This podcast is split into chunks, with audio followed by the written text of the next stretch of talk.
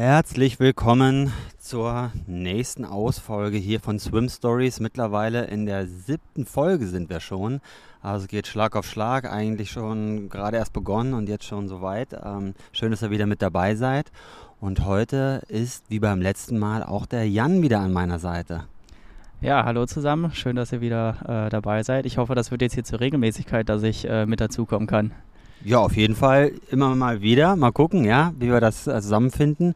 Ähm, und vor allen Dingen habe ich dich heute nochmal mit dabei, weil wir so ein bisschen sprechen wollen über die unterschiedlichen Leistungslevel im Triathlon beim Schwimmen. Ja, also wie muss man schwimmen können, um wirklich voranzukommen?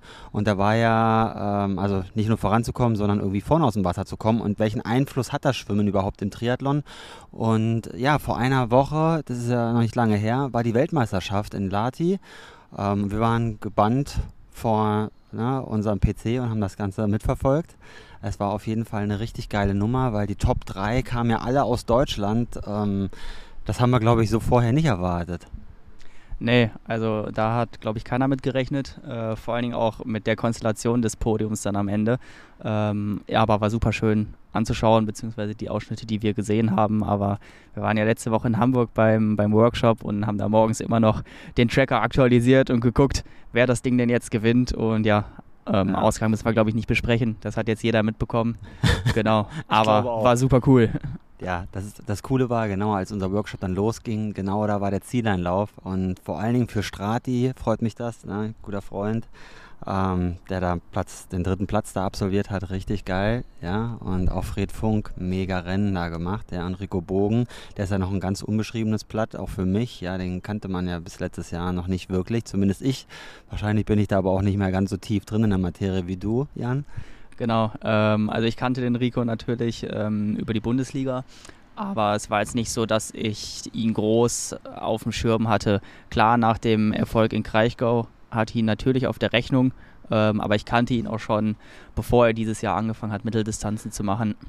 Ähm, genau. Aber dass er das Ding abschießt, Hätte ich jetzt auch nicht mit gerechnet. Chapeau. Aber du hast es auch genau jetzt gerade erwähnt. Du kanntest ihn von der Bundesliga. Und auch da warst du ja am Wochenende am Start. Und deshalb möchte ich dich auch so ein bisschen mit hier dabei haben, um vor allen Dingen mal auch diese Leistungslevel, die mittlerweile beim Schwimmen da äh, geschwommen werden in der Bundesliga, da so ein bisschen auch mit den längeren Distanzen mal zu vergleichen, die geschwommen werden. Ja, Mitteldistanz, Langdistanz. Und was halt super auffällig war, und darüber wollen wir so ein bisschen auch quatschen, ist, ähm, ja, dass nur diejenigen vorne dann auch waren, die nach dem Schwimmen auch vorne rausgekommen sind. Also hinten hatten die Jungs gar keine Chance, auch da äh, die Amerikaner, ja, äh, da ranzukommen. Ne? Also der Sanders hat es versucht, ja, wie auch äh, der andere Kollege. Hilf mir mal ähm, kurz. Sam Long. Genau, Sam Long, ja. ja. Genau. Die also beiden, die sind nicht vorne raus, die waren hinten und die haben es alles versucht, dann nach vorne zu fahren und äh, es kam einfach nicht. Ähm, ne, diese normalerweise immer diese Bewegung, dass hinten die langsamen Schwimmer, da diese Überbiker dann alles aufrollen und wie Markus Ditlev das ja äh, auch schon gemacht hat, ne, dann nach vorne zu fahren. Genau, der Magnus Ditlev, der kann es vielleicht noch. Als Magnus, der, nicht der Markus. Magnus, genau, als einer der ganz wenigen. Ähm, ist natürlich blöd, wenn so ein Fred Funk dann doch auch ein bisschen schwimmen kann. Der kann ja auch ein kleines bisschen Rad fahren, dann wird es für die anderen Radfahrer ein bisschen schwerer. Nee, aber der Fred Funk hat es im Pushing Limits Podcast ganz gut gesagt. Ähm, es ist bei der 73 WM mittlerweile so unfassbar wichtig, dass man gut schwimmt und dass man vorne mit rauskommt. Ähm, und das haben wir jetzt ja in Finnland auch gesehen von den Jungs, die da vorne aus dem Wasser gekommen sind. Das war im Prinzip auch die erste Führungsgruppe auf dem Rad und auch daraus sind die späteren Sieger dann ähm, oder das ganze Podium ja zustande gekommen. Ähm, und ja, die Jungs, die da vorne gestartet sind, äh, die da mit Rad gefahren sind und dann das Ganze auch ins Ziel gebracht haben, die haben auch alle äh, ihre Kurzdistanz-Historie. Und die kommen alle mehr oder weniger vom Schwimmen, beziehungsweise wurden im Schwimmen sehr, sehr gut ausgebildet und können deswegen auch da vorne ja, gut mitschwimmen und machen halt das Tempo für die typischen Langdistanzler, nenne ich sie jetzt mal, einen Sanders oder einen Sam Long oder wer da hinten noch so dabei war, ähm, auch einfach mittlerweile wahnsinnig schwer, da überhaupt noch mal ranzukommen, weil die Jungs können halt auch mittlerweile ein bisschen Rad fahren. Das ist nicht mehr so wie, wie früher, wo der Kurzdistanz-Triathlon eigentlich nur aus dem harten Schwimmen und dem harten Laufen bestand, sondern die können alles. Ähm, Ja, und die laufen da den Mittel- und Langdistanzlern im Schwimmen gerade so ein bisschen den Rang ab und das hat man in Finnland gut gesehen. Ja, das hatten wir früher noch nicht so, als ich noch so aktiver war bis 2019, da war es doch eher selten, dass mal so ein Kurzdistanzler hochgekommen ist. Mittlerweile halt durch die PTO ist das auch für die Kurzdistanzler extrem lukrativ geworden, da sich zu versuchen auf den längeren Distanzen und deshalb kommen auch, glaube ich, immer mehr. Ähm, aber Jan, du warst ja jetzt auch am Wochenende in einem Bundesliga-Rennen am Start. Ähm, vielleicht erzählst du uns mal aus, der, aus deiner direkten Erfahrung, wie war es denn da eigentlich beim Schwimmen? Ich meine, du hast ja auch einen Schwimmen-Background, kommst ja ehemalig vom Schwimmen auch ähm, hast du da das Feld direkt dominiert oder wie, wie lief es da bei dir? Ja, genau. Um euch mal kurz abzuholen, ähm, am Wochenende war der Maschsee-Triathlon in Hannover und das ist traditionell eigentlich immer das Saisonfinale für die zweite Bundesliga Nord und jetzt für die äh, in den letzten zwei Jahren auch das Saisonfinale der ersten Bundesliga gewesen. Also wir waren mit beiden Ligen vor Ort. Ähm, ich bin Sonntag in der zweiten Bundesliga gestartet, habe mir Samstag die erste Bundesliga natürlich noch angeschaut ähm, und da ist das Schwimmen ja vom Niveau einfach nochmal eine ganz andere Sache. Um vielleicht nochmal kurz auf das Format zu sprechen zu kommen. Wir haben erst einen Prolog gemacht, bei dem 250 Meter geschwommen wurde und dann haben wir noch ein Verfolgungsrennen gemacht, bei dem 500 Meter geschwommen wurde. Also zwei extrem kurze ähm, Schwimmformate und dementsprechend hoch ist auch das Angangstempo. Ja, also wir haben ähm, einen Massenstart Zumindest im Verfolgungsrennen hatten wir jetzt einen Massenstart und bei den Bundesliga-Rennen sonst auch. Das muss man sich dann mal ausrechnen. Wir sind 16 Teams in der Bundesliga, A5 Starter. Das heißt, da kommen äh, 70 bis 80 Leute äh, zusammen, die da gemeinsam ins Wasser rennen. Und die schwimmen alle eine Minute pro 100 Meter schwimmen die los, ja, bis auf die erste Boje. Das heißt, da kann man keine Gefangenen machen, da muss man sich direkt durchsetzen, da muss man sofort all in gehen, äh, ja, um sich irgendwie durchzusetzen. Wie hast du dich da positioniert?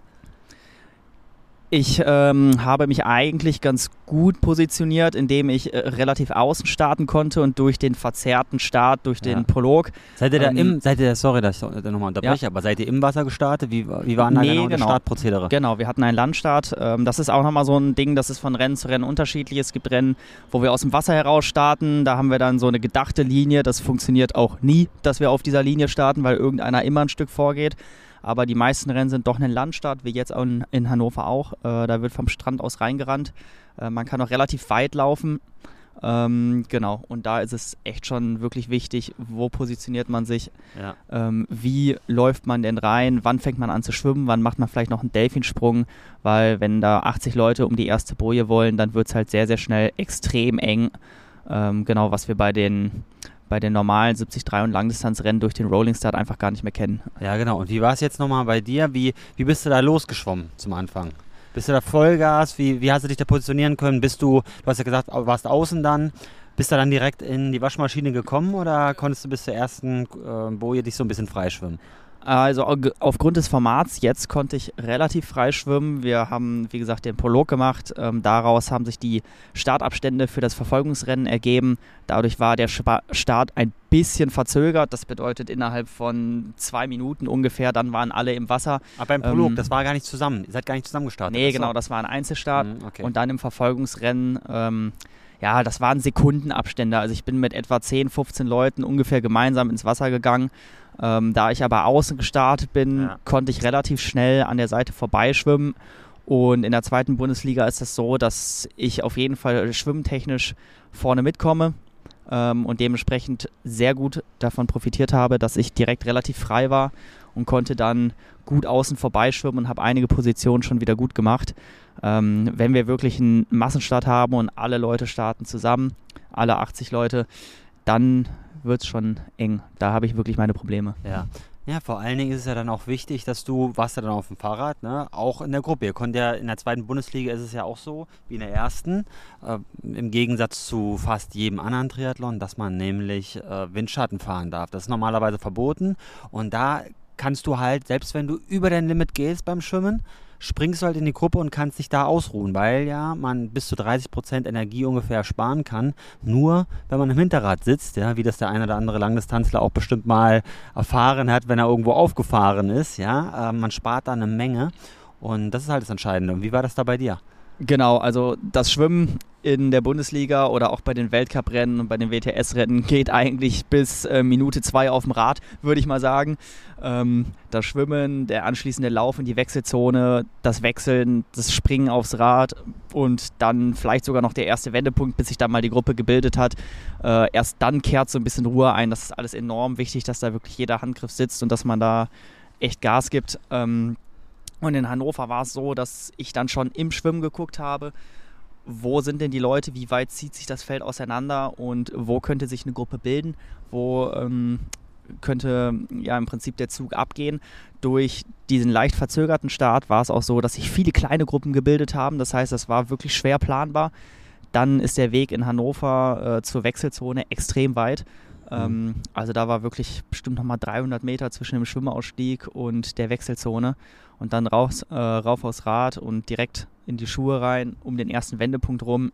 Und dann konnte man gucken, wie sich das so langsam einsortiert. Ich habe dann eine Gruppe erwischt, aber ich musste ähm, wirklich richtig, richtig tief gehen und mich auch schon beim Schwimmen echt orientieren und gucken, wo denn, äh, wo denn meine Konkurrenten so sind. Weil wenn man im Bundesliga-Rennen oder generell im Kurzdistanzrennen alleine ist, dann ist der Zug eigentlich schon abgefahren. Wenn man die Radgruppen nicht bekommt, äh, dann kommt man da eigentlich auch nicht mehr ran. Genau. Deswegen ist es so unfassbar wichtig, dass man sich beim Schwimmen schon vernünftig positioniert, weshalb ja. man da auch nicht wirklich gut taktieren kann, sondern echt all in gehen muss. Ja, genau. Also das war auch immer so mein, äh, ich bin ja auch lange Zeit Bundesliga gestartet, ähm, in den noch Nullerjahren, so lange ist das her. Und da war das Rennen halt extrem, ja, an der ersten Boje mehr oder weniger eigentlich schon entschieden. Wenn du da zu weit hinten warst, kamst du gar nicht mehr nach vorne. Wenn das Feld vor dir gerissen ist, hast du Pech gehabt, weil dann bist du zwangsläufig einfach nicht mehr vorne gewesen. Deshalb war das Anschwimmen so wichtig. Und bei mir war das Gute, ich war ja als Sprinter, ja, ich bin 1500 Meter Brust eigentlich mal geschwommen ähm, und war in, in meinen ersten Bundesliga-Rennen super schnell immer die ersten 100 Meter und ich bin immer abgekackt. Ich war immer derjenige, der das Ding angeführt hat und dann als siebter, achter in der Bundesliga aus dem Wasser gekommen ist, also nicht ganz vorn, aber kurz dahinter. Aber nach 100 Meter habe ich in den ersten Rennen eigentlich fast immer geführt. Ja? Ich habe mir immer immer gesagt, mach langsam, aber ja, das Training vor allen Dingen, was ich halt immer gemacht habe davor, dieses Schwimmtraining, das sich auf diese kurzen Distanzen halt einpendelt, ähm, das hat mich dazu befähigt, immer vorne mitzugehen. Ja? Und ich glaube, das ist auch so ein bisschen ein Unterschied ähm, zu vielen anderen, die halt sagen, okay, ich mache eine lange Strecke, ich gucke, dass ich irgendwie fit werde und ähm, ne, dass man da vor allen Dingen als Bundesliga-Athlet halt sowas können muss. Genau, das ist auch das, was mich regelmäßig da aus der Ruhe bringt, weil ich schon ähm, ein guter Schwimmer bin, aber dieses hohe Angangstempo nämlich nicht so beherrsche, äh, auch noch nie konnte. Ich war nie der wirklich gute Sprinter und dann kommt noch dazu, dass ich mich mit 1,73 Meter und 60 Kilogramm nicht so wirklich gut durchsetzen kann im Wasser.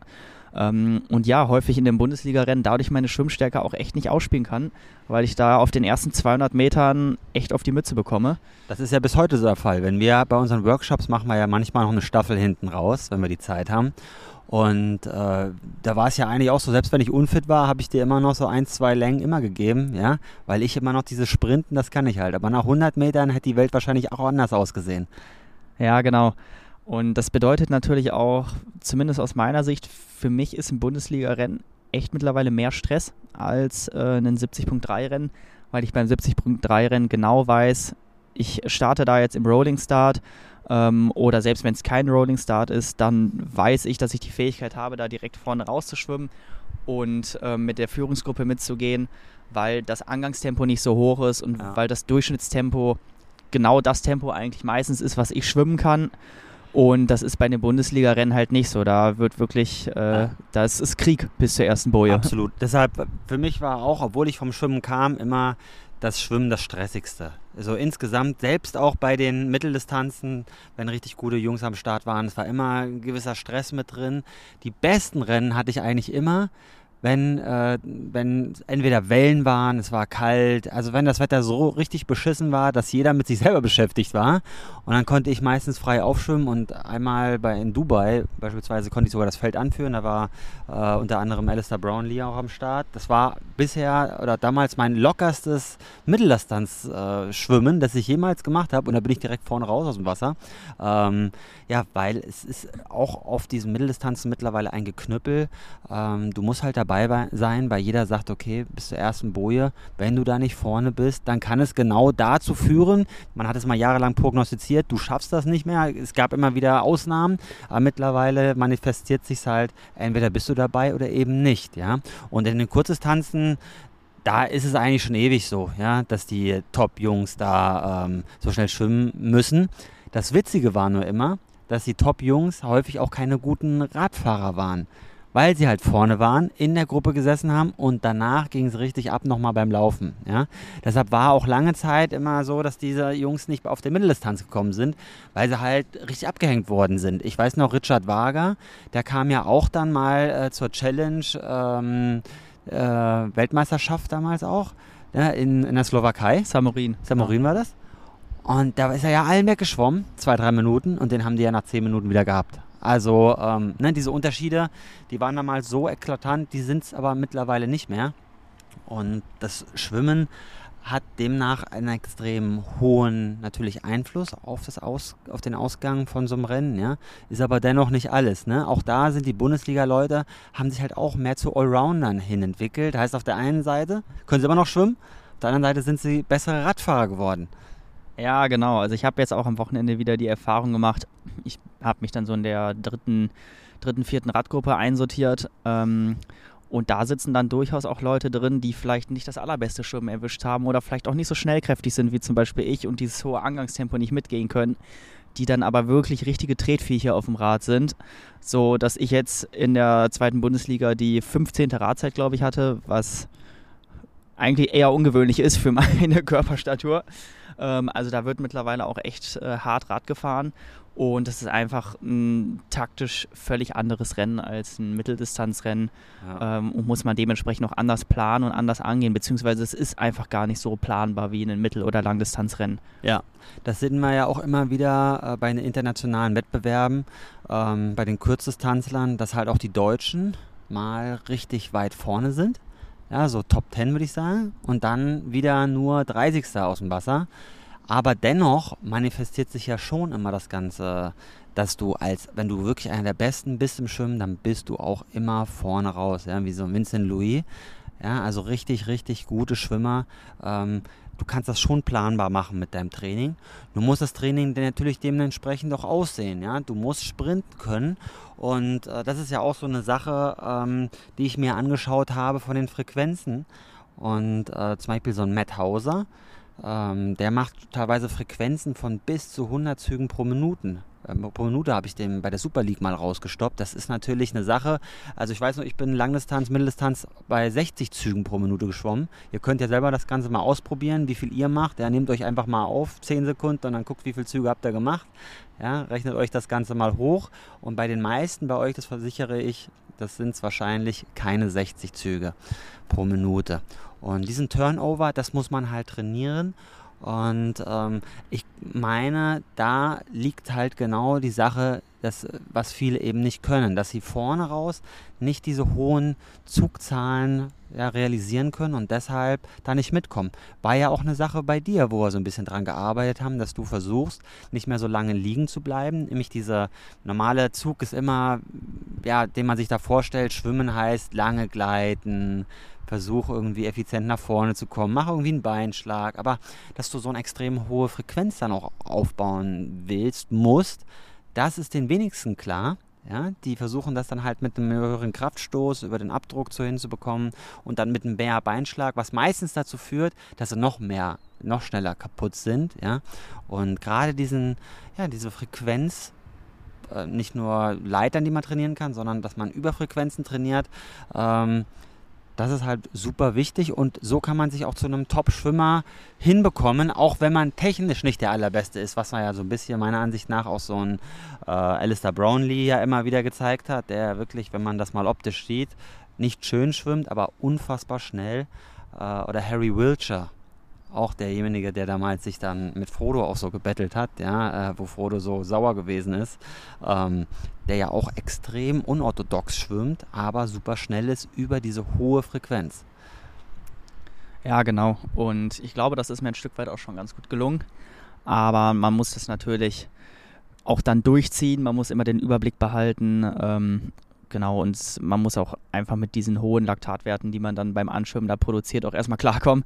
Wenn ja, man dann richtig. an der ersten Boje oder an der zweiten Boje ist, es ist wirklich vom Profil einfach was ganz anderes. Und gerade deswegen macht es auch echt Spaß. Ähm, also wenn ihr mal die Chance habt, euch mal ein Bundesliga-Rennen anzuschauen, dann macht es auf jeden Fall mal. Da seht ihr echt mal die Profis hautnah. Das ist schon immer eindrucksvoll.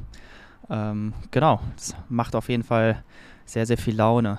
Wie viele Rennen gibt es denn da jedes Jahr?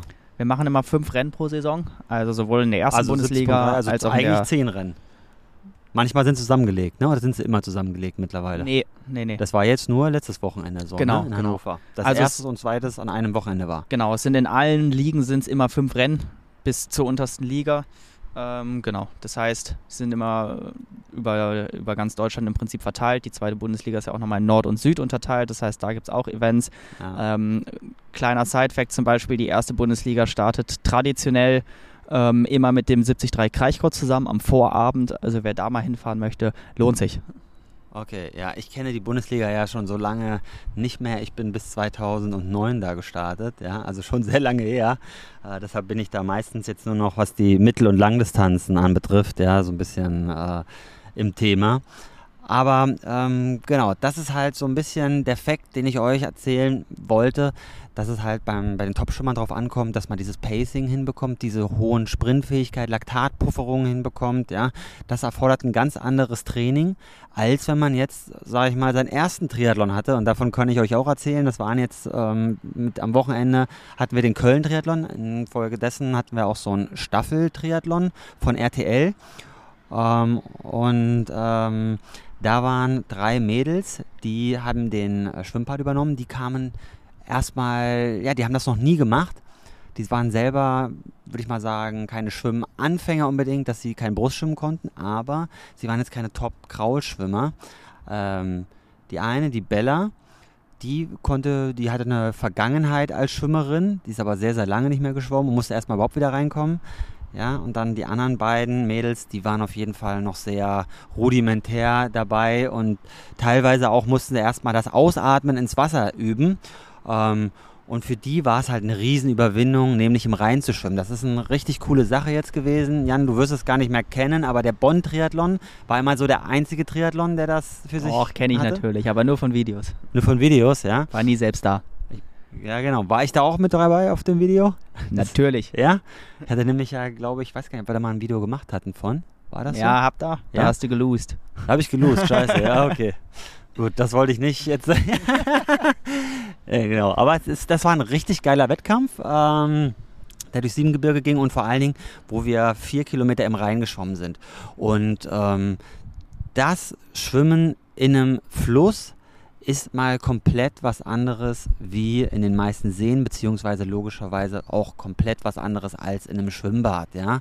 Und ähm, da geht es also eigentlich nicht darum, irgendwie versuchen, schnell zu schwimmen, oder sich darauf zu konzentrieren, irgendwie als Erster um die erste Boje zu kommen, sondern bei den Mädels jetzt im konkreten Falle ging es halt darum, überhaupt diese Strecke zu absolvieren, beziehungsweise im richtigen Moment abzubiegen, um aus dem Fluss zu kommen wollte gerade sagen, die Strecke absolvieren ist bei Stromabwärtsschwimmen wahrscheinlich nicht so, äh, nicht so leicht, äh, nicht so schwer. Nicht so schwer ja. also aber aber den, ähm, den Ausstieg zu treffen, das ist äh, doch ein anderes Thema. Das, das stimmt. Und diese Fließgeschwindigkeit, die war unglaublich schnell. Also das war krass. Wir kamen laufend daneben nicht mehr hinterher. Wir mussten dann joggen.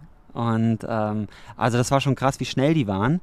Ähm, aber für die war das wirklich erstmal eine Riesenüberwindung, gerade ins Wasser zu gehen, das trübe Wasser mit so vielen Leuten zu starten. Das hat man ja super selten, bis eigentlich, ja, eigentlich meistens für die meisten drei, vier Mal im Jahr, nämlich wenn ein Triathlon ansteht. Ähm, dann das Losschwimmen, auch gerade mit so vielen Leuten und sich dann behaupten. Und das ist halt auch ein wesentlicher Faktor, der halt von diesen guten Triathleten, wo man sich gar keinen Kopf mehr darüber macht. Man ist das gewohnt, unter vielen Leuten zu schwimmen, zu Leuten, die es eben noch nicht so lange machen, die da neu drin sind und vielleicht mal so einen Kraulkurs bei uns belegt haben, aber dann das erste Mal am Start stehen und denken dann so, oh fuck, ja, das ist ein bisschen zu viel für mich jetzt hier.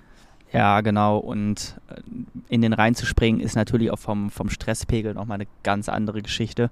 Ja. Äh, das ist schon kann schon ein bisschen angsteinflößend sein. Also was Johann gerade meinte, dass die schnell sind, dass man nebenher joggen muss. Äh, ein paar von meinen Jungs waren auch am Start. Da habe ich äh, auf Strava Splits gesehen, die sind deutlich unter einer Minute pro 100 Meter da wirklich entlang geflogen. Also das muss man sich mal auf der Zunge zergehen lassen. Und das ist dann nicht äh, Anschlagschwimmen. Also der Rhein, da ist ordentlich Druck hinter. Da ist man wirklich schnell unterwegs. Ja, das ist auf jeden Fall äh, eine krasse Sache, vor allen Dingen, weil man es halt nie machen kann. Also jeder, der da äh, gestern gefinisht ist, Chapeau, das war eine krasse Leistung und ihr könnt euch ja eigentlich damit angeben, dass ihr im Rhein schwimmen könnt. Ja? Äh, sollte man sonst nicht machen, das ist nämlich auch sehr gefährlich, weil da gibt es so eine Buren, ja, die dann so Verwirbelungen verursachen. Die sind natürlich da in dem Falle jetzt logischerweise nicht im Weg. Äh, da ist man wirklich ähm, auf der Schelsig, ja, rechtsrheinisch, schön am äh, am Rheinufer lang geschwommen und da war das Ganze sehr gesichert. Also ich kann keinen, äh, soll, also ich kann keinem empfehlen oder bitte geht nicht ins Wasser in den Rhein, das ist gefährlich.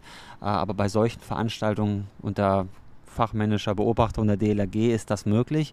Und da ist es halt gar nicht wichtig, schnell zu schwimmen, sondern ich habe den Mädels vorher gesagt, versucht ganz locker loszuschwimmen und versucht so weit wie es geht, natürlich auch erlaubt, in den Rhein reinzuschwimmen. Weil umso weiter du in den Rhein schwimmst, umso höher ist die Fließgeschwindigkeit von so einem Gewässer. Und umso schneller seid ihr im Ziel, ohne dass ihr euch mit viel Kraft nach vorne ziehen müsst. Ja? Also das ist auch so eine super wichtige Sache vorher, die Strecke, nämlich genau zu wissen, wie schwimme ich, um erstmal ja, nichts zu vergeuden. Weil was bringt mir die schnellste, ja, eine gute Technik, wenn ich viel darauf trainiert habe, wenn dann diese Sachen, die für Profis nämlich selbstverständlich sind, die Profis wissen ganz genau, was sie da machen müssen. Ja? Die wissen, okay, ich schwimme jetzt schnell an, versuche die Füße zu bekommen, dann gehe ich um die Boje, beschleunige, ja, dann versuche ich direkt wieder das, die nächste Boje anzuvisieren. Das ist bei den meisten, die ich halt auch coache, nicht selbstverständlich. Und da muss man sich erstmal reinarbeiten. Und das sind halt die Punkte, die so diametral auch da sind zwischen den schnellen Schwimmern und denen, ne, die einfach das, den Triathlon gut absolvieren wollen, nämlich dass diese wirklichen Basic-Sachen, die man als Profi denkt man, okay, das ist doch klar, die man eben nicht so auf der Kette hat, ja. Und Ne? Ja, genau. Das war für die ähm, Jungs und Mädels, die zum Beispiel beim Test-Event in Paris gestartet sind, war das auch ein Riesenthema. Die haben sich nämlich ganz genau angeguckt, wo man in der Szene am besten äh, zur Boje schwimmt und trotzdem noch die meiste Strömung hat, weil auch die Seine eine gewisse Strömung hat. Mhm. Ähm, und die haben sich das wirklich haarklein vorher angeguckt, wo man sich auf diesem Ponton am besten aufstellt, um da wirklich die meiste Fließgeschwindigkeit mitzunehmen. Richtig, aber das merkst du auch als ähm, Schwimmer oder guter Triathlet, wo eben da die Fließgeschwindigkeit am meisten ist. Ich habe das jetzt gestern von jemandem gehört, der hat dann zu mir gesagt, irgendeiner schwamm da links, Brust schwimmt an mir vorbei. Da dachte ich so, das kann doch nicht sein, dass der mich überholt jetzt hier, ja. Dann ist er selber noch mehr rausgeschwommen und hat er ihn wieder überholt, ja. Ähm, also diese Fließgeschwindigkeit, die merkt man normalerweise nicht und die muss man erfahren. Und genau das Gleiche ist auch mit allen anderen Sachen, ja. Dieses an den Füßen schwimmen beispielsweise, ähm, das ist nicht so, dass das automatisch sich ergibt. Das muss man regelmäßig üben.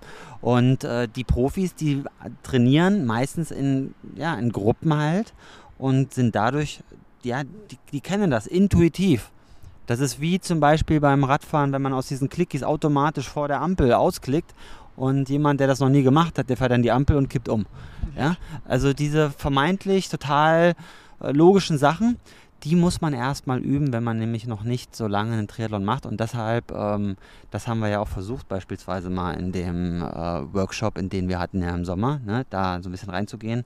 Vor allen Dingen auch, ähm, ja, dieses in der Gruppe zu schwimmen, gegeneinander zu schwimmen, weil so ist es ja meistens. Gestern hatte ich einen gesehen, der bog auf einmal komplett links in den Rhein ab, ja, und äh, also schon total schief. Wenn man so jemanden dann einmal, einmal vor sich hat, ja, dass man da nicht in Panik verfällt und weiter halt daran arbeitet, das ist halt so super wichtig. Und ähm, sowas lernt man halt immer nur in der Gruppe, meines Erachtens, ja. Ja, genau. Ich ähm, erinnere mich da gerade zurück an unser Trainingslager, was wir auf Fuerteventura gemacht haben, wo wir 25 Teilnehmer und Teilnehmerinnen hatten, mit denen wir zusammen das Ganze im Meer geübt haben, bei doch ordentlichem Wellengang. Das war für die allermeisten Stress pur. Und im Wettkampf kommt noch mehr Stress dazu, weil man einfach schon unter Adrenalin steht. Und das muss man wirklich üben. Und es gibt einfach nur begrenzt Möglichkeiten, das tatsächlich zu üben. Da kommt dann auch wieder so dieses Thema Wettkampferfahrung auf den Tisch. Also je mehr Rennen man einfach macht, je mehr man sich dieser Situation aussetzt, desto besser kommt man natürlich auch da rein. Aber wenn man jetzt das erste Mal jetzt einen Triathlon absolviert, wie jetzt zum Beispiel in Köln viele, dann ist es einfach Stress pur und dann denkt man an solche Sachen auch teilweise gar nicht. Richtig, genau. Deshalb ist es am besten, sich vorher so eine kleine Liste zu schreiben und zu gucken, okay, wie will ich eigentlich meinen Schwimmwettkampf absolvieren? Das hatte ich zum Beispiel immer früher bei meinen Rennen. Ich habe mir so eine, ähm, so eine Zielliste gemacht mit Prozesszielen, ja, mit Leistungs- und Ergebniszielen. Das heißt, jetzt zum Beispiel das Ergebnisziel war, ich erste aus dem Wasser, jetzt mal ganz plakativ gesprochen, ja.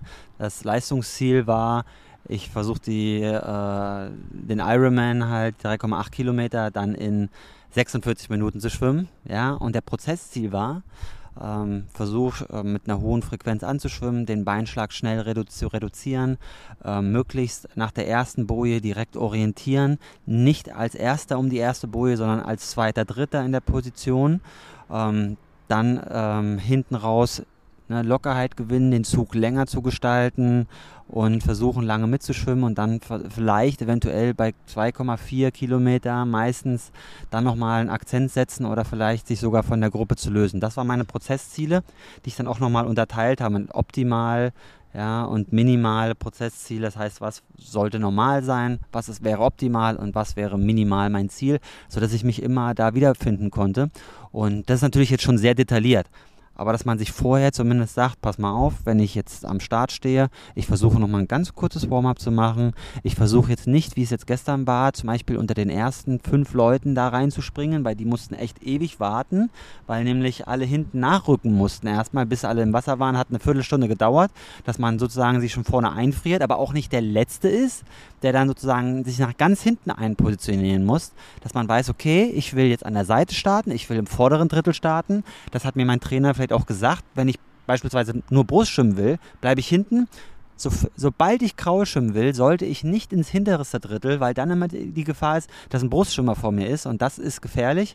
Und dann gucken, okay, wie steuere ich die erste Boje an? Das ist vor allem immer wichtig, ja, dass du da, äh, ich meine, das ist, das ist für uns trivial, dass wir immer gucken, okay, so ist der Kurs. Wenn es jetzt beispielsweise ein Linkskurs ist, dass man also ne, dass, die, dass man sozusagen links herumschwimmen muss, dass man weiß, man muss ab und zu nach links schauen beim Atmen. Und wenn es ein Rechtskurs ist, eben nach rechts gucken muss. Ja, dass man das so ein bisschen auch immer ähm, sich bewusst macht, weil man immer wieder hört, okay, äh, hätte, hätte Fahrradkette danach, ja, irgendwie drei, drei so eine dummen Fehler sind passiert, ja, ich war ganz weit hinten, bin im Brustschwimmer reingeschwommen oder äh, ich habe immer nach rechts geguckt und links war die Boje und habe mich total verschwommen oder gestern, ich habe mich verschwommen, auch einer meiner Schüler ist dann zu weit geschwommen, ne? liebe Grüße Lars hier, ja, keine Namen nennen, ähm, super Schwimmer eigentlich, aber ist zu weit und gegen den Rhein zurückzuschwimmen, ich glaube, das packt keiner. Ja, da kommst du irgendwann in Holland raus. Geil, so Ziele muss ich mir auch mal aufstellen. Sonst habe ich Leistungsziele immer nur auf der After-Race-Party. Aber das ist das wichtig. Einzige, was zählt. Ja. Auch wichtig, ja, dass man da genau weiß, äh, dass man frühzeitig ins Bett, geht, ne? Das sind vielleicht Sowieso. die Leistungsziele dann auch, ja, also ein Uhr Bett schaffen. Genau, Prozessziel ist dann, wie viel Bier passt rein, bis ich wirklich voll bin nach dem Rennen. Nee, Prozessbier, Prozessziel wäre dann gewesen, wie äh, musst du das Bier ansetzen, damit möglichst schnell das Bier in deinem Rachen landet, ja? Ähm, das andere wäre auch wieder ein Leistungsziel. Wie viel schaffst du da rein? Ne? Okay, das müssen wir nochmal ausdifferenzieren. Ähm, beziehungsweise, ja, genau, Ergebnisziel wäre dann, du schaffst fünf in einer Stunde. Ja, aber, das ist doch mein ähm, Ziel. Das könnte man sozusagen da auch schon unter, unter härteren Bedingungen, ja, ähm, könnte man das schon mal üben. Weil wenn man das alkoholisiert schafft, so eine Ziele zu verfolgen, dann sollte es auch in einem Rennen sein, ja, im Triathlon, wo man äh, auch unter Stress steht. Das dürft ihr nämlich auch nicht äh, vergessen, dass ihr sehr, sehr, ja, man, man geht ins Wasser und dann ist meistens vieles vergessen, was man eigentlich beherzigen wollte, weil man halt so aufgeregt ist, weil halt Sachen passieren. Und deshalb ist es umso wichtiger, dass man sowas halt immer wieder sich vergegenwärtigt, sich davor aufschreibt, immer abends anguckt und vor allen Dingen, worauf ich auch noch hinauskommen will, dass man das spezifisch trainiert als ich früher noch so Profi war, da bin ich häufig alleine geschwommen. Ja, ähm, ganz selten war ich mal mit anderen im Schwimmbecken, beziehungsweise wenn ich draußen geschwommen bin, sind wir mal zu zweit, zu dritt geschwommen. Was dazu geführt hat, dass ich immer, wenn ich das Rennen angeführt habe, war das alles für mich easy. Aber sobald ich in der Gruppe drin war, habe ich ein Problem bekommen. Ne? Und das ist ja bei dir auch ähnlich, Jan. Du trainierst ja auch viel alleine. Und dann, wenn halt die, die, die 20 Leute um einen rum sind, das führt halt extrem schnell zu Stress. Genau. Ähm, man muss das jetzt nochmal vom Mitteldistanz- und Langdistanz-Triathlon jetzt mal nochmal so ein bisschen wegdenken. Seit es den Rolling Start gibt, haben wir nicht mehr die Situation, dass wir einfach viel Körperkontakt mit den anderen Sportlern haben. In der Bundesliga haben wir das immer noch. Ähm, und da ist es wirklich krass und das bringt mich regelmäßig aus der Ruhe, wenn ich da echt Arme und Beine hier und da abbekomme. Ähm, teilweise habe ich dann die Leute neben mir, vor mir, hinter mir. Das ist dann, man kann gar nicht wirklich schwimmen, man muss sich das wirklich vorstellen, als wird man einfach mitgezogen, mitgezerrt. Äh, teilweise hat man dann Leute, die einen an den Schultern greifen und so weiter. Das ist auch nicht immer alles so super fair, aber auch das äh, ist irgendwo ein taktisches Mittel, was der eine mehr ausreizt, der andere weniger ausreizt. Ähm, und das ist Stress pur. Das ist der Wahnsinn. Ja, ähm, und den Stress werdet ihr alle haben, noch viel stärker als die Profis, weil die sich meistens schneller separieren, freischwimmen können. Hinten ist dann doch häufig so eine Traube, so eine Leistungstraube an Sportlern und das sind meistens, ja, ihr, die da zuhören, das sind nämlich diejenigen, die nicht wirklich die allerbesten Schwimmer sind, aber auch auf der anderen Seite schwimmen können.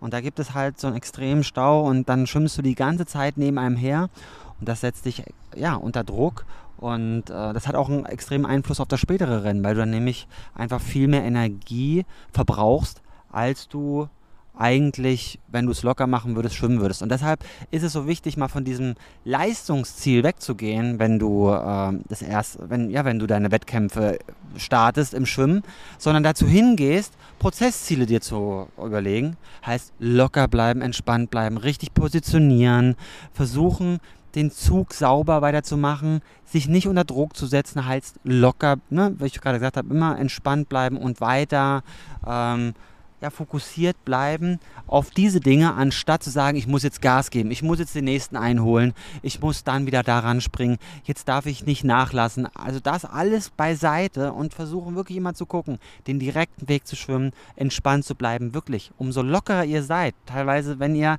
einen GA1 schwimmt, Tempo subjektiv empfühlt, dann seid ihr immer noch in einem Wettkampf. Meistens weit über GA2, weil ihr so aufgeregt seid, so unter Stress seid, dass man gar nicht langsam schwimmen kann. Deshalb versucht euch eher immer runter zu regulieren, als euch noch heiter zu machen und vor allen Dingen euch vorher Sicherheit zu geben, indem ihr euch mit den Gegebenheiten ähm, ja, anvertraut vielleicht auch mal so ein Testschwimmen mitmacht. Hier in Köln war das zum Beispiel auch da, das Beispiel, ja, dass man halt sowas mitmacht. Und da kommen häufig immer wenige Leute, dass man ja da einfach am Start ist und weiß, okay, da muss ich so rein. Und wenn ich nach der, dem Falle, wenn die Brücke kommt, direkt links nochmal ein bisschen rausbiege, dann bin ich allein schon mal drei Minuten schneller, nur weil ich halt diesen, ja, dieses ähm, äh, hier, das, den Fluss vom Rhein einfach mitnehme, die Strömungsgeschwindigkeit. Ähm, und das ist halt entscheidend. Und ähm, genau, dass wir das nochmal so ein bisschen da rausdifferenziert haben. Ja, also wenn ihr da die Möglichkeit habt, euch die Strecken im Vorfeld anzuschauen oder auch wirklich mal zu testen, auch das ist enorm wichtig. Ähm, der Ausstieg, der äh, Schwimmstart, das sind alles Sachen, die die kann man sich durchaus wirklich mal angucken, damit man da auch echt nicht in Panik verfällt. Ähm, vielleicht auch noch eine witzige Anekdote von Hannover. So witzig ist es gar nicht, aber im letzten Jahr durch die Dürre, die wir da hatten, war der See enorm tief und dadurch ist äh, sehr, sehr viel, was sonst echt weit am Grund des Sees liegt, ziemlich weit oben gewesen. Ähm, und da bin Meinst, ich. Der war nicht tief, sondern flach. Genau, meine ich doch. Der war sehr, sehr flach. ähm, und da habe ich mir beim, beim Reinlaufen, beim Landstart dann wirklich eine Scherbe in den Zeh gehauen. Ja. Ähm, also das sind auch so Sachen, die muss man einfach vorher sich immer mal angucken, damit man da wirklich auf der sicheren Seite das ist. Das war gestern übrigens auch so, dass viele standen dann am Rheinhofer. Und das würde ich zum Beispiel niemals machen, weil du weißt nie, wo was ist und dann stehst du auf einer Scherbe. Also lieber da auf den Rücken drehen, wenn du Neo anhast, dann schwimmst du sowieso oben. Also das würde ich immer vermeiden, weil das merkst du manchmal gar nicht, was du da reintrittst und auf einmal blutet der ganze Fuß, wenn du da auf dem Fahrrad bist. Das ist also nicht gut. Versuch da wirklich so wenig wie möglich Bodenkontakt zu haben. Ähm, was ich so mal drauf hin wollte, auch zum Schluss. Jetzt haben wir ja gesagt, okay, Langdistanzen, da geht das Tempo mittlerweile so ab wie in der Bundesliga. Nächste Woche oder in der Mitteldistanz, ne? Langdistanz, da ist ja jetzt bald was. Ne? Am Wochenende geht es in Nizza am Start. Was ist denn da deine Prediction? Was denkst du, wie wird das äh, ausgehen beim, äh, beim Schwimmen? Boah, jetzt müsste ich natürlich wissen, wer alles genau am Start ist, aber ich denke mal beim Schwimmen, da wird schon vorne auf jeden Fall ein Zug abgehen, der wahrscheinlich Frodo ist am Start. genau Frodo. Frodo wird das auf jeden Fall mitgestalten. Der will vermutlich möglichst wenig Leute mitnehmen und äh, wir wissen ja alle, dass Frodo extrem gut schwimmen kann und genau diese Sachen halt auch ausspielen kann. Der ist immer perfekt vorbereitet, der kennt diese Situation und der weiß genau, was er machen muss und was er machen kann um vorne mitzuschwimmen und um auch andere Leute loszuwerden. Also wer das mal auf Ja. Hawaii gesehen hat, da war Frodo immer vorne mit dabei. Selten in der Führung, ähm, aber immer in der Führungsgruppe und hat immer dafür gesorgt, dass stimmt. die anderen nicht mitgekommen sind. Aber Frodo ist auch ein Fuchs, wo du jetzt mal Kraichgau angesprochen hast. Da ist er ja auch mal vor Jahren gestartet. Äh, da hat Patrick nämlich versucht, bei ihm ist, hat versucht, da dran zu bleiben in dem Jahr, ne, Patrick Lange. Und äh, da ist er mal eben seitlich weg und ist viel weiter reingelaufen, wo es deutlich flacher war und kam dadurch die paar Meter weg, sodass keiner an ihn rangekommen ist. Also er wusste da ganz genau Bescheid und hat mehr oder weniger über diesen Trick, ja, weil er halt wusste, wo er lang läuft, halt den entscheidenden Unterschied gemacht, ja, und das selbst im Profifeld. Ja, also Frodo hat wirklich eine wahnsinnige Rennintelligenz. Das sieht man an den ganzen Entscheidungen, die der immer trifft und auch über die Jahre getroffen hat. Ähm, der ist immer wahnsinnig perfekt vorbereitet. Der weiß halt wirklich genau, was auf sich zukommt. Das, ähm, ja, das Rennen ist quasi die Vorbereitung des Rennens ist nicht nur damit getan, indem man sich einmal die Radstrecke anguckt, sondern auch solche Sachen wie der Start, wo kann man wie weit laufen. Auch das äh, ist durchaus wichtig ja, und kann genutzt werden. Aber da bin ich jetzt gespannt, wie er es nächstes Wochenende macht, weil halt auch natürlich die Frage ist, ähm, wann der Ditlev so ein bisschen dann da rankommt natürlich. Ne? Der Magnus ist ja so ein brutaler Radfahrer und ich glaube beispielsweise, dass er versuchen wird, so locker wie es geht zu schwimmen. Ähm, vielleicht zum Anfang versucht, eine Lücke zu reißen und wenn das nicht klappt, einfach da mitzuschwimmen, weil er nämlich wahrscheinlich weiß, okay, der ist die zwei, ein, zwei Minuten fährt er schnell auf und am wichtigsten wäre es dann möglichst lange in den Bergen dran zu bleiben. Ja? Genau, also es sind ja auch äh, viele Schwimmer auf jeden Fall da, die gut sind im Wasser, aber da sind natürlich auch so Leute wie ein Sam Laidlow, die durchaus ja auch nochmal schneller schwimmen können als Frodo. Äh, da bin Weiß ich auch mal der gespannt, wie er das macht. Startet der Sam Laidlow? Er ist auf jeden Fall da. Ja? Also es wird auf jeden Fall eine spannende Kiste und da werden wir gucken, ob sich das Ganze auch auf die Langdistanz so auswirkt, weil bisher war es ja war es ja immer so, wenn man jetzt die Challenge Rot mal rausnimmt, dass auch Leute aus der zweiten, dritten Reihe dann auch noch ganz vorne gefahren sind, ja. Bei der Challenge äh, da hat man letztes Jahr auch schon gesehen, ich glaube, da war auch die Entscheidung dann da von Felix Weichshöfer, da mal äh, Wett weniger Wettkampfmotorräder auf die Strecke zu schieben. Ja, dass nämlich auch die Leute hinten, die teilweise übermenschliche Wattwerte treten, überhaupt eine Chance haben, nach vorne zu fahren, weil ansonsten hast du ja vorne immer diese, ne, diesen Train gehabt und das war, der war weg. Also selbst wenn das jetzt wegfällt, meine ich, würde es trotzdem wahrscheinlich in den nächsten Jahren doch dazu führen, dass du vorne sein musst, auch bei der Langdistanz. Also auch so ein Sam Laidlow, äh, nee, nee, Sam Long, nicht Sam Laidlow, der, der ja nicht so guter Schwimmer ist im Vergleich zu Sam Laidlow, der ja ein richtig guter Schwimmer ist, dass der halt noch rankommt nach vorne. Ähm, das wird er wahrscheinlich auch immer weniger machen. Ja. Ne? Auf jeden Fall. Ähm, ich würde mal sagen, jetzt in Nizza ist tatsächlich, glaube ich, noch die Radstrecke das große Manko. Ähm, aber wenn wir uns mal wieder zurück nach äh, Hawaii erinnern, wo es ja auch hoffentlich wieder hingeht, dann ähm, ist es einfach so, dass das Radfahren, äh, wer da beim Schwimmen vorne ist, da müssen die Jungs echt schon 90 Kilometer bis hinten nach Harvey meistens richtig ackern, um da ranzukommen. Da schätze ich mal, das sieht jetzt in Nizza vermutlich ein bisschen anders aus. Da zählt es wahrscheinlich eher, wer kommt den Buckel da vernünftig hoch und auch vernünftig wieder runter. Ja, das sowieso dann beim Radfahren.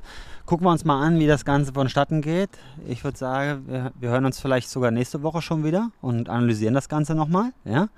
Und ansonsten wünsche ich euch auf jeden Fall eine schöne Woche. Und ja, wir fiebern alle so jetzt heiß drauf hin. Das erste Mal Weltmeisterschaft nicht auf Hawaii, sondern auf Nizza. Mal sehen, wie es wird. Genau, schaut euch das Rennen an, ähm, gebt dem eine Chance. Ich glaube, das wird super spannend äh, und Nizza ist sowieso viel schöner als Hawaii, zumindest von der Natur. Das war das Stichwort jetzt nochmal. Genau, jetzt sowieso, jetzt wo ja gerade auch das Wetter da auf Hawaii so extrem ist. Ne? Genau. Und ähm, da vielleicht auch nochmal, äh, dass wir daran denken, vielleicht mal eine Spende hinschicken, ja, bei den ganzen Bränden, die da herrschen. Ja. Unglaublich. Das soll es gewesen sein. Bis demnächst. Bis nächste Woche. Tschö. Ciao.